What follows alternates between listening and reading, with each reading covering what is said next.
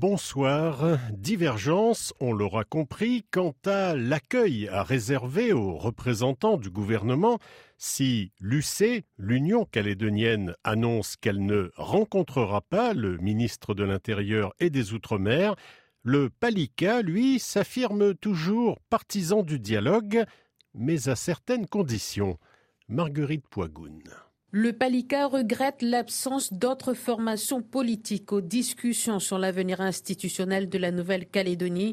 Jean-Pierre Jaoué, porte-parole du Palika. À cause de la volonté d'un certain nombre d'entre nous qui ne veulent pas voir les autres parce qu'ils les considèrent comme politiquement illégitimes ou non représentatifs, alors que ce sont des gens qui sont représentés au Congrès de la Nouvelle-Calédonie. Et donc l'avenir pour nous, s'agissant du Palika, pour trouver un accord, c'est bien un accord avec toutes les formations politiques du pays. Le Parti de libération Kanak s'engagera dans les discussions jusqu'à fin mars, date à laquelle le parti pourrait se retirer des discussions Jean-Pierre Jaoué. Si d'ici la fin mars, on voit qu'on n'avance pas dans la perspective de parvenir à un accord, le PALICA appréciera sa participation ou pas dans les négociations à venir pour parvenir à un accord, sachant que le ministre nous donne comme échéance le 1er juillet pour trouver un accord. Faute d'accord, le projet de loi constitutionnelle sera dans les circuits à Paris sans tenir compte de, de l'avis des Calédoniens. Et le PALICA reproche au gouvernement français sa maladresse dans la gestion du dossier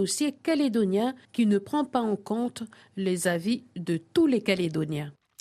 Direction la mer des Caraïbes avec cet accident dramatique lundi après-midi sur la rivière Salée, cet étroit bras de mer qui sépare en Guadeloupe la basse terre de la Grande Terre. Une embarcation louée par des touristes a violemment percuté le pilier d'un pont avant de s'échouer. Le bilan est lourd, une personne décédée, une touriste belge de 27 ans et quatre blessés. Eric Stimfling.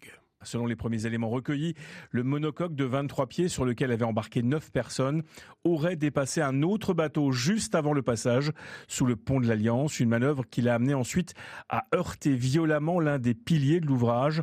Sous le choc, cinq passagers ont été projetés à l'extérieur du bateau. La touriste belge aurait ainsi été mortellement blessée par l'hélice du moteur hors bord. Le choc a d'ailleurs été tellement violent qu'il a provoqué des dommages structurels importants sur le flanc arrière entraînant une importante voie d'eau et obligeant le pilote à aller échouer son bateau sur la rive afin d'éviter un naufrage complet.